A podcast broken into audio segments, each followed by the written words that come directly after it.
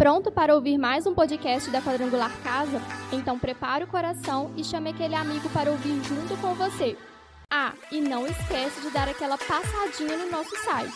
Basta um clique e você tem acesso a ministrações e mensagens dos nossos cursos. Aperte o play e sinta-se em casa. Ele se fez pobre, para que por meio da pobreza dele nós nos tornássemos ricos. Esse versículo diz que Jesus Cristo era rico, estava no céu, no trono. Ele abriu mão de toda a riqueza dele, de toda a glória dele, de todo o resplendor dele, desceu esse mundo encardido para nos fazer ricos. Só que esse rico aqui não é para você ficar igual aquele tio Patins, num, num, lugar cheio de moedinhas, mergulhando na sua fortuna, não. Essa riqueza aqui não tem nada a ver a, apenas acúmulo de riqueza, de dinheiro. Essa, essa riqueza aqui é você ser suprido em todas as áreas da sua vida. A cruz está vazia para que você não tenha falta de nada em todas as áreas da sua vida. E isso é prosperidade. Por isso tem pessoas que têm dinheiro, mas se matam porque não são prósperos, são apenas ricos. Mas você vai ver um menininho que tem pouco dinheiro descendo o morro, uma magrela, todo feliz da vida. Sabe por quê? Prosperidade. Ele está sendo suprido em todas as áreas da vida dele. Mas esse versículo aqui nos leva um, um, a um entendimento, uma compreensão mais profunda, e foi, e foi isso que me marcou. Que quando Jesus Cristo morreu na cruz do Calvário e ao terceiro dia ressuscitou, ele abriu a porta que nos conduz à prosperidade. Ele fez ser possível o que antes não era possível, Marcos. Ele disse assim: antes não podia, mas agora vocês podem, a porta está aberta. Só que esse versículo aqui não nos leva a um lugar para estarmos de braços cruzados, como se as coisas fossem chegar a nós de mão beijada, como se nós não tivéssemos uma responsabilidade de lutar. Não, irmãos. Esse versículo simplesmente está distribuindo a responsabilidade para cada um. É como se diga nesse versículo aqui, Jesus estivesse dizendo assim: Eu fiz a minha parte, agora faça parte de vocês. Eu fui e abri a porta. Agora, passar pelo caminho, transitar pelo caminho e cruzar por essa porta é sua responsabilidade. É isso que esse texto está dizendo. Não existe unção para prosperar. Eu não quero te frustrar, mas eu vou te frustrar em nome de Jesus. Repete comigo assim: não existe unção para prosperar. Se alguém estiver fazendo unção para prosperar, e aí é pegadinha do malandro. O golpe está aí, cai quem quer. Não existe unção para prosperar, irmão. Não existe oração forte para prosperar, irmão. Não cai nessa, não, irmão. Sabe por que, que as pessoas vão? Porque é o caminho mais parece ser um atalho, um caminho mais perto, mais fácil, mas não funciona. Não existe uma campanha forte para prosperar. Não existe, irmão, jejum para prosperar. Prosperidade é um alinhamento dos nossos corações com o coração de Deus. Isso é, este é o caminho para prosperar. Você pode orar, irmão. Você pode fazer jejum e ficar igual o Cleito, magrinho. Mas se o seu coração não se alinhar com o coração de Deus, não vai funcionar. Você pode participar de campanha de 7 dias, 14 dias, 21 dias, 77 dias, 365 dias. Se o seu coração não se alinhar com o coração de Deus, não vai funcionar. Porque prosperidade é um alinhamento do nosso coração com o coração de Deus. Como você mesmo disse aqui, é simplesmente nós correspondermos àquilo que Cristo fez por nós na cruz do Calvário. É simplesmente Jesus abrir a porta e a gente falou: está aberto, então vou entrar. Fala para quem está do seu lado: Jesus abriu a porta, irmão, então entra correndo. Entra correndo. Hoje nós vamos falar sobre essa quarta coordenada para você ser próspero, e essa coordenada é sabedoria. E o tema da ministração é sabedoria para prosperar. Você que gosta de notar, esse é o tema: sabedoria para prosperar. Se hoje Deus aparecesse do seu ladinho e dissesse assim no seu ouvidinho lindo, cheio de cera: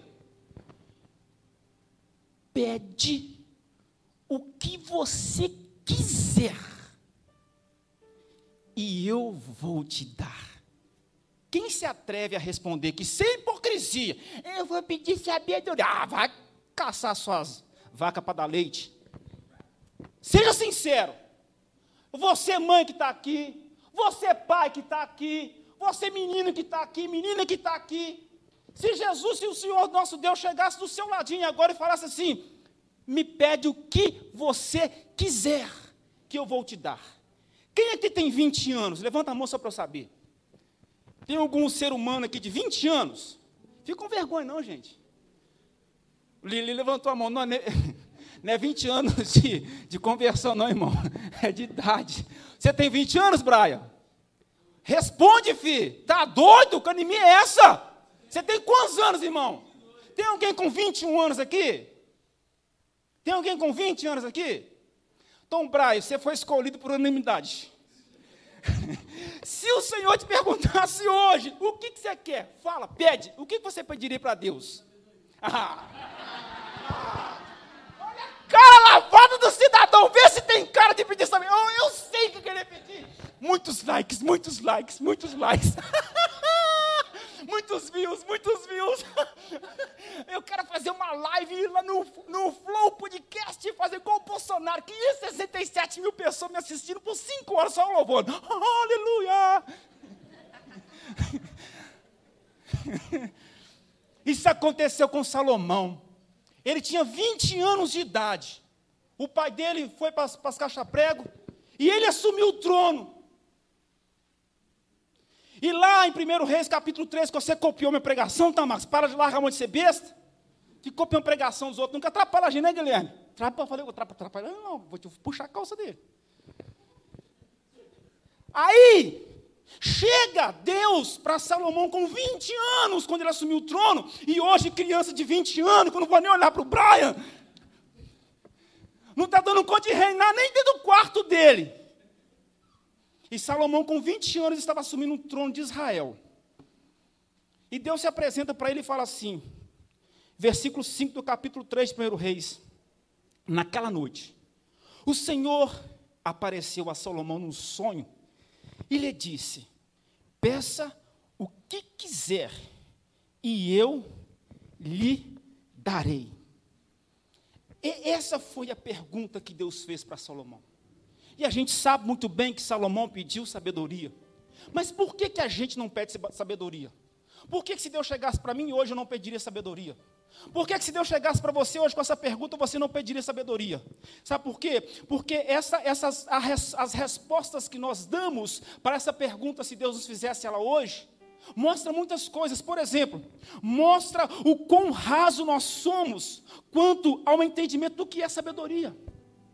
Mostra, André, como somos negligentes com a nossa responsabilidade nas tomadas de decisões e nas escolhas que precisamos fazer. Preste atenção no que eu estou te dizendo. Quando Deus vira para você e fala assim: o que você quer? Que você, você vira e responde para Deus. A, a, sua resposta, a minha resposta, a nossa resposta mostra a nossa irresponsabilidade ou a nossa negligência com respeito às nossas tomadas de decisão. Sabe por quê? Porque nós não pedimos sabedoria a Deus para tomar as decisões, e a gente toma as decisões do nosso jeito. E o que, que acontece com a gente, gente? Nós quebra a cara, sim ou não? Dá ruim, bonito ou não dá ruim? Para quem que já deu ruim, um monte de levanta a mão igual eu, assim, só para eu saber se é só eu que estou aqui. Não, tem, está cheio de crente aqui. Ó. Crente que é crente quebra a cara, irmão. Tem jeito não. Aí você vai fazer uma campanha de jejum para Deus restaurar o seu casamento. Você vira e fala assim: Senhor, eu vou fazer uma campanha de oração aqui para que o Senhor possa salvar aquele cramunhão do meu marido, que eu não estou aguentando aquele homem. Ele bate em mim, ele me espanca, ele me joga na parede, ele me chama de lagartixa. Aí você vai fazer uma campanha de oração. Se Deus chegasse para você hoje, você pediria para Deus assim: Deus, o tudo que eu quero é que o Senhor salve o meu marido. Quando na verdade lá atrás na hora de você escolher um marido, você, você virou e falou assim: aí ah, eu estou orando para Jesus Cristo me, me mostrar qual que é o varão com quem eu tenho que casar. Eu estou orando para Jesus revelar para mim quem que é a menina varoa, a guel com quem eu vou casar. Deixa eu te dizer uma coisa: tem coisas que é você que tem que escolher. Tem escolhas, são responsabilidades que você tem que chamar no peito. Existe a vontade permissiva de Deus e existe a vontade absoluta de Deus. E muitas vezes nós não entendemos isso. Nós, nós terceirizamos ou entregamos para Deus aquilo que é nossa responsabilidade. Só que nós precisamos entender que existem coisas que estão dentro da vontade permissiva de Deus e existem coisas que estão dentro da vontade absoluta de Deus. A vontade absoluta de Deus é aquilo que Deus não negocia. É aquilo que Deus programou e projetou para a sua vida. Você pode espernear, pode fazer careta, pode xingar, não tem jeito, vai acontecer porque Ele determinou e programou para a sua vida. Não adianta você lutar contra aquilo que é a vontade absoluta de Deus para a sua vida. Você quer um exemplo bíblico? Tem um monte, eu vou te dar alguns. Quem lembra do Jonas Fugidão? Lembra? Lembra do Jonas Fugidão? Qual era a vontade absoluta de Deus para a vida dele? Vai pregar onde? Em Tars? Vai pregar onde, irmão? Vai pregar onde? E o que, que ele fez? Ele foi pregar lá? Não, eu vou é fugir, vou, eu comprei aqui, tô com, eu tenho dinheiro. Eu tenho capacidade humana para fazer as minhas escolhas e eu não vou para lá. Vou comprar uma passagem para Tarsi. Vou entrar para dentro da navio, vou dormir tranquilinho, que se Deus lasca para lá. Aí o que aconteceu? A vontade absoluta de Deus prevaleceu. Deus manda uma tempestade, quebra o barraco tudo. Jonas dormindo. Você conhece a história. Jonas é lançado no mar, aí Deus manda um grande peixe, né, Humberto? Humberto deu para a gente da escola dominical hoje. O grande peixe vai, engole Jonas, vomita Jonas num lugar, que ele caminha três dias e chega onde mesmo? Nínive. Adianta lutar contra a vontade absoluta de Deus? Não adianta. Se ele determinou na sua vida, vai acontecer. Você pode tentar fugir. Não vai, você vai ter que voltar, irmão. Aí eu vou chutar o balde. Irmão, contar um negócio para você aqui. Você está liberado para chutar o balde. Fala para quem está do seu lado. Você está liberado para chutar o balde? Fala, não tem ninguém que te proíbe de chutar o balde, não. Pode chutar o balde, irmão. Só chuta o balde perto, tá? Só chuta, um conselho que eu vou te dar, chuta o balde para perto. Não chuta o balde para muito longe, não. Porque eu sei que vai ter que buscar esse balde depois. Tá? Te contar só esse segredinho. E se você chutar para muito longe, você vai ter que ir lá para buscar o balde, voltar com o balde para cá. E se você chutar muito forte, vai rachar o balde. Você tem que voltar com o balde rachado. Que vergonha. E passar durepox para colar o vaso. O, o balde. Pode chutar o balde. Mas cuidado, você vai ter que voltar. Porque não tem como lutar contra a vontade absoluta de Deus. Existe a vontade permissiva de Deus, que é aqui que é o nosso entrave, o nosso gargalo que é onde nós fugimos da responsabilidade que recai sobre nós de fazermos escolhas com uma consciência, ou fazendo uso da sabedoria. Há um exemplo de vontade permissiva de Deus? Claro que existe. Por exemplo, Abraão, lá em Gênesis capítulo 13, quando ele está com o sobrinho dele, Ló, e aí não dava mais para os dois conviver por causa dos belos que estavam acontecendo, né? Aí Abraão vira para Ló e fala assim: Ló, faz o seguinte, filho, está vendo essa terra aí? Escolhe para que lado que você quer ir. Se você for para a direita, eu vou para a esquerda. Se você disser que vai para a esquerda, eu vou para a direita. Escolhe para onde você quer ir. Aí Ló escolheu um lado, Abraão foi para o lado oposto. Sabe por quê? Porque Abraão não estava ali condicionado à direção para a qual ele ia. Porque Deus disse para ele: onde você colocar a planta dos seus pés, eu vou abençoar é a vontade permissiva. Deus te deixa escolher. Deixa eu te dizer, desfrute da vontade permissiva de Deus na sua vida. Se você for para a direita, não tem problema. Se você for para a esquerda, não tem problema. A palavra liberada por Deus não está sobre o território, está sobre a sua vida. Você pode ser preso igual José foi preso. Você contou quarta-feira quando se organiza aqui. O homem na cadeia prosperou. O homem dentro da caverna prosperou. O homem, se fosse para a lua, prosperava na lua, irmão. Ia plantar milho e nascer milho na lua. Porque a prosperidade, a palavra estava liberada sobre o território, e sim sobre a vida de alguém. Há uma palavra liberada sobre a sua vida. Você vai prosperar. Aleluia. Aleluia. Glórias ao Senhor. Então, irmãos, é sabedoria para prosperar. Você precisa desenvolver a sabedoria, nós precisamos, porque se nós não desenvolvemos a, a, a, sabedoria, nós não iremos prosperar, nós vamos atrasar processos na nossa vida. E o que é sabedoria? Sabedoria não é acúmulo de conhecimento. Tem gente que está com a cabeça grande, de tanto conhecimento. Olha para quem está está com a cabeça grande, olha essa pessoa do seu lado. Que cabeção, é? Olha que titânico, Plutão, Marte, olha. Tá louco, meu, que melancia é essa? Tira esse capacete, irmão. Cabeça está inchada de tanto conhecimento, acúmulo de conhecimento não muda a vida de ninguém. Isso não é sabedoria. Sabedoria é simplesmente saber aplicar o conhecimento que se tem e tomar decisões certas. Sabedoria é a capacidade para fazer boas escolhas e distinguir o que é bom do que é ruim de forma a agradar ao Senhor. Isso é sabedoria. Então, não é o quanto de conhecimento você tem, você sabe usar o conhecimento que você tem? Você sabe aplicar no seu dia a dia o conhecimento que está liberado sobre a sua vida? Isto é sabedoria. É você saber usar, aplicar tudo aquilo que foi derramado para a sua vida. É você saber olhar para a situação e distinguir o que é certo do que é errado, de forma que em tudo aquilo ali o nome do Senhor é glorificado. Isto é sabedoria. Mas como me tornar alguém sábio? Anota aí. Como me tornar alguém sábio? Ponto 1. Um, queira ser sábio. Como me tornar alguém sábio, Guilherme? Querendo ser alguém sábio. Quando Deus chega para Salomão e fala, pede o que você quer que, que ele falou? Eu quero ser sábio. O que, que você quer, irmão? Deus te pergunta nessa noite: você quer dinheiro? Você quer posses? Você quer fama? Você quer likes? O Deus da provisão está aqui nessa noite. E o que Ele quer te dar é sabedoria. Então, primeiro você precisa querer ser sábio. Ser sábio é uma escolha pessoal. Queira ser esta pessoa que não busca apenas acumular conhecimento, mas ser alguém que sabe aplicar o conhecimento que tem para tomar decisões acertadas e ter a capacidade de discernir o que é bom do que é ruim, a fim de agradar ao Senhor. Foi isso que Salomão teve. Quando a porta se abriu, estralou o dedo. O que você quer? Eu quero sabedoria. Ponto 2. Eis a indagação. Por que, que um jovem de 20 anos pede sabedoria? Aqui está o ponto 2 da administração. Como me tornar alguém sábio? Depois de você querer ser sábio, o ponto 2 é: ande com pessoas sábias. Você está andando com pessoas sábias? Sim ou não? Não responda, não passe vergonha, pelo amor de Deus. Quem que você segue no YouTube? YouTube quando você pegar a sua playlist do YouTube lá, só Flamengo né? Flazoeiro, Jovem Pan Esporte, Pan Esporte. Tá, tá, tá. Não estou falando que você não pode assistir isso, não. Eu gosto desse negócio, eu gosto de futebol, eu gosto de esporte, gosto de tudo.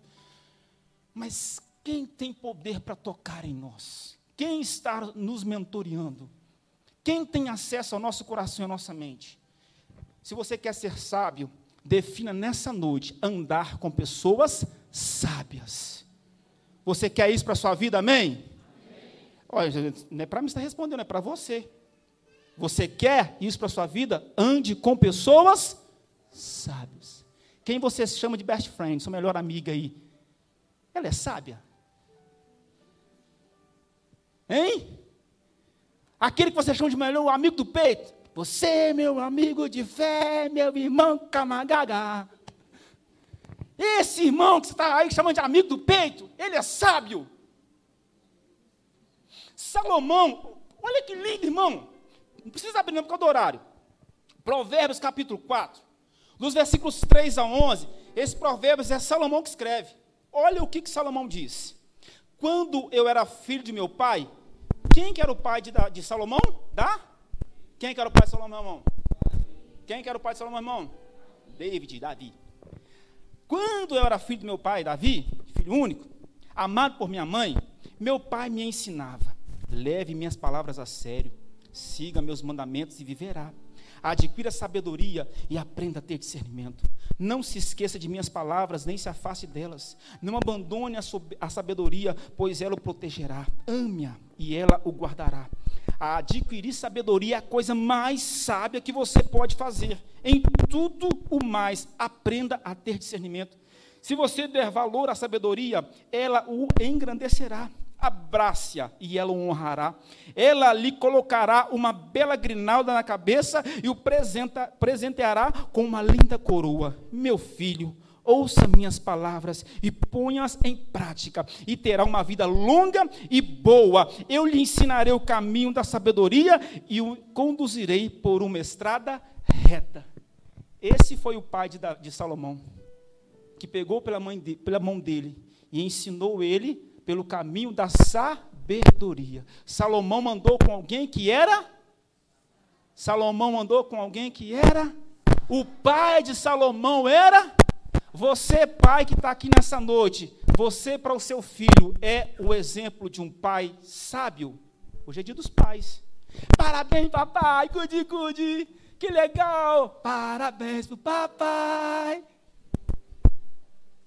Se você morrer hoje, lá no caixão, o que, que seu filho vai falar? Ah, o pai que me dava o Danone. Ah, o pai que me dava o Free Fire para eu jogar, foi embora. Ah, o pai comprava camisa da Nike para mim, foi embora. Vai ficar só lembrar, a lembrança do pai que dava, dava, dava, dava as coisas, coisas, coisas, coisas, coisas, coisas? Ou o seu filho vai chorar à beira do, cartão, do caixão dizendo: caiu, partiu o homem que me ensinou a viver, que me ensinou princípios, valores que eu vou levar para o resto da vida. Por que, que Salomão pediu sabedoria para Deus quando ele teve oportunidade? Porque aquilo havia sido introjetado nele antes. Ele não escutou apenas palavras, mas ele viu atitudes de alguém que era sábio. E detalhe: Davi não era perfeito. Adúltero, homicida, não é verdade? Mas o homem segundo o coração de Deus. Quer ser sábio? Ande com pessoas sábias. Terceiro ponto dessa pregação, dessa ministração: como me tornar alguém sábio? Lá em 1 Reis, no capítulo 3, dos versículos 16 a 28, o Marcos comentou aqui, nós não vamos ler por causa do tempo. Nós vamos ver que assim que Salomão pede para Deus sabedoria, ele é desafiado por uma situação. Assim que ele pede a Deus sabedoria, e Deus disse que daria sabedoria, ele é confrontado por aquela situação que o Marcos deu aqui. Duas mulheres chegaram disputando a posse de um filho. Então, qual que é o terceiro ponto aqui para você que quer se tornar alguém sábio? Preste atenção. Encare cada situação diária como uma oportunidade para crescer em sabedoria. Encare cada situação diária hoje, as situações que estão surgindo hoje. Encare isso como uma oportunidade para você crescer em sabedoria. Desliga o modo QSL. Qual que é o modo QSL, irmão? Que se lasque. Porque tem coisa acontecendo na sua vida que você está assim, que se lasque. Fala para quem está assim, ó, desliga o modo QSL. QSL. Você entendeu, não, irmão? Uh. Não, mas aquele é outro. Não, aquele é outro. Aí, pastor, denegrindo minha imagem pública aqui, ó. Aqui, o pastor posta as coisas no, no grupo do líder da igreja, irmão. Aí eu coloquei SL, mas quem que é SL? É dos policial, irmão. aquele que é SL é do combinado, deu para entender. Bagunça minha pregação, não, recurso quando eu vou pregar, essas bagunças da pregação. QSL, que se lasca. Tem muita gente assim aqui nessa noite, eu sei que tem. O pau está quebrando a sua casa, você está assim com o ombrinho, ó. Que se lasque. Você não está nem aí. Faz isso não. Olha para essa situação que está te acontecendo hoje como uma grande oportunidade para você crescer em sabedoria. Porque sabedoria não vem com unção, sabedoria não vem com oração forte, sabedoria não vem com campanhas fortes, sabedoria vem quando você diz assim: Eu quero ser sábio, sabedoria vem quando você decide andar com pessoas sábias, sabedoria vem quando você depara para uma situação e diz assim: O que Jesus faria se ele estivesse no meu lugar? O que, que a Bíblia diz sobre isso? O que, que eu devo fazer como um cristão para exaltar o nome do Senhor nessa situação? É, Jesus falaria que se lasque, o filho não é meu. Está dando para entender, irmão? Ou quer que desenha? Que eu não sei desenhar, mas o Jojo sabe. Então encare cada situação da sua vida como se fosse uma grande oportunidade para você crescer em sabedoria. Tudo é um processo. Deus nos fez seres humanos dotados dessa capacidade de evoluirmos, de crescermos e de amanhã conseguir fazer aquilo que hoje nós ainda não conseguimos. Eu te, quero te dizer, em nome de Jesus Cristo, você, mulher, você fala assim: eu queria tanto ser sábio, mas eu sou uma louca varrida. Você é uma louca varrida hoje, mas amanhã você vai ser sábio, em nome de Jesus. Você recebe? Ah, tira louca varrida aí. Falou, amém. Estou brincando, irmão. Pelo amor de Deus, não excluiu da igreja, não, irmão. É, ué, estou falando sério, irmão. Tá, uns homens doidos aí, ó. Os homens doidos aí, Você, você é um homem doido hoje, mas amanhã você vai ser um homem sábio, amém? ninguém, ninguém falou amém, peguei vocês na curva, hein? Mas vocês têm tudo cara de doido, não escapa não. Essa nossa igreja chama, né? Chama os 22. Mas vamos lá. Não atrapalha não, gente. Último ponto para encerrar para as crianças terceiro. Chama as crianças em nome de Jesus. Como me tornar alguém sábio? Porque sabedoria é uma coordenada. Não consigo falar coordenada, irmão. Cor. Tem R depois? Coordenada. É assim? Coordenada. Então a sabedoria é uma coordenada para você prosperar. Então, como me tornar alguém sábio? Queira ser sábio. Ande com alguém sábio, com pessoas sábias. Encare cada situação do seu dia a dia como uma oportunidade para você crescer em sabedoria. E o último ponto para encerrar e fechar a tampa: não se afaste da fonte da sabedoria. Não se afaste da fonte da sabedoria. Provérbios 9, versículo 10 diz: O temor do Senhor é o princípio da sabedoria. O temor a quem? O temor a quem? O temor ao Senhor é o que gera, é o combustível, é o que faz ser possível, é o que traz a nós a sabedoria. Lá em Tiago, capítulo 1, versículo 5, a Bíblia vai dizer: Se algum de vocês precisar de sabedoria, peça a nosso Deus generoso e receberá. Não se afaste da fonte da sabedoria. Se nessa noite a sua decisão, e se você reconhece que de repente a sua vida está toda estrepada, porque você não foi sábio nas decisões que você tomou. Você está comendo o pão que o Didi amassou, e você reconhece que te faltou sabedoria, você não foi sábio nas escolhas, você não foi sábio nas decisões. Para de rir, gente. Vou olhar para cá. Então, assim, se você reconhece isso, vou pregar só para vocês, isso é mais sério. Se você reconhece, irmão, isso. Ou, falar um negócio com você. O que passou, passou. Uma nova história Deus tem para você. Você crê nisso, irmão? Não é verdade que tem tanta coisa que deu ruim na nossa vida, não é Israel? Não é todo mundo. Se não deu errado na sua vida, não é gente, não. Você tinha, você tinha que estar num, Aonde? em Nárnia, bom lugar. Em Nárnia. Porque todo mundo que está aqui, irmão, já deu errado em alguma coisa e foi burrice nossa. Mamãe falava assim: você vai ver coisa, meu netinho. é, verdade, irmão. Ah, quem nunca? Quem nunca beijou errado, irmão? quem nunca, irmão? Você chamava de gatinha, gatinha te arranhou. Você está todo arranhado hoje aí, ó. Tá ou não tá? Não responda, pelo amor de Deus. É verdade, irmão. Minha mãe falava comigo medicina, eu entendi oficina. Ah, onde eu estou hoje? É, burrice, irmão. Mamãe falava assim, ó, motor não, filha, doutor. Eu entendi motor, estou na oficina mecânica dia a dia. Ó. Não é verdade, Cleito? Em escola particular. se nós pudéssemos voltar atrás. Ou oh, esse papo, se nós pudéssemos voltar atrás, nós fazíamos diferente, tudo mentira. Nós fazíamos errado do mesmo jeito. Porque se nós voltássemos atrás, não tinha medo que a gente tem hoje, verdade ou mentira? Nós somos o que somos hoje porque somos o resultado do que sofremos até aqui. Por isso que hoje você é mais maduro. Olha para quem está do seu lado. Você é mais maduro hoje por causa das suas burrices. Você é mais... Ma...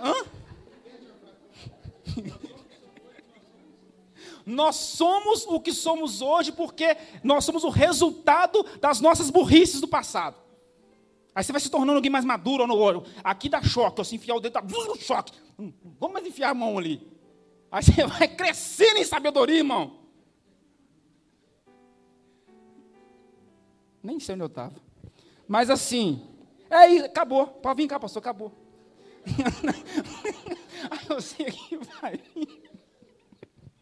É você que vai vir. Ô meu irmão, tudo isso é só para te dizer: se até aqui não deu certo, tem tudo para daqui para frente dar certo. Fala para quem está do seu lado com uma voz profética: se até aqui não deu certo, daqui para frente tem tudo para dar certo. Tudo, tudo, tudo, tudo. Ah, Deus vai apagar o que aconteceu, eu vou esquecer o que aconteceu. Não, porque você não é doido. Se você esquecer, você sofre de amnésia. Você não é doido, não, você não vai esquecer. Eu tenho no meu braço aqui, ó. ó até eu esqueço onde fica. Tem cicatriz aqui, irmão. Ó. Eu posso passar a mão que não dói, não, Marcos. Não dói, mas tá cicatriz. Eu lembro até hoje da cagada que eu fiz para ter essa cicatriz aqui, ó. Carrego no meu braço, mas não dói. Só me serve de quê? De aprendizado. Se tiver um andaime, cavalo, e você for subir no andaime, verifique se a tábua está pregada. Porque se você pisar na beirada da desgraça da tábua, você não vai cair. Você está entendendo? Toda vez que eu olho para essa cicatriz, eu lembro disso.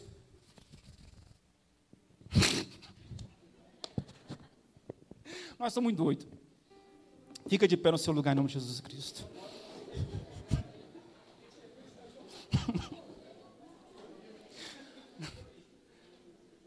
Você traz cicatriz no seu, no seu corpo.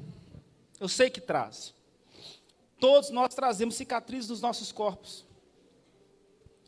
Marcas que nos tornaram pessoas mais maduras, mais sábias em Deus. Eu volto a te dizer, em nome de Jesus, com todo amor e com todo carinho, eu te digo isso. Mesmo às vezes rindo, brincando, eu te falo sem medo de errar e repito para que você grave pelo menos essa palavra que o Senhor está te falando nessa noite. Se até aqui deu tudo certo, tudo errado, daqui para frente tem tudo para dar certo. Prosperidade, a porta está aberta e é o que Deus tem para você, né, Guilherme? É o que Deus tem para a sua vida. Então, decida ser sábio. Ande com pessoas sábias. Desligue o modo QSL enxergue cada situação como uma oportunidade para crescer em sabedoria. E não se afaste da fonte da sabedoria que é Deus. Você que está aqui nessa noite, que se afastou da presença do Senhor, volte. Volte em nome de Jesus Cristo. Glória a Deus. Nós vamos orar agora, irmãos, para que aquilo que você aprendeu seja aplicado sobre a sua vida.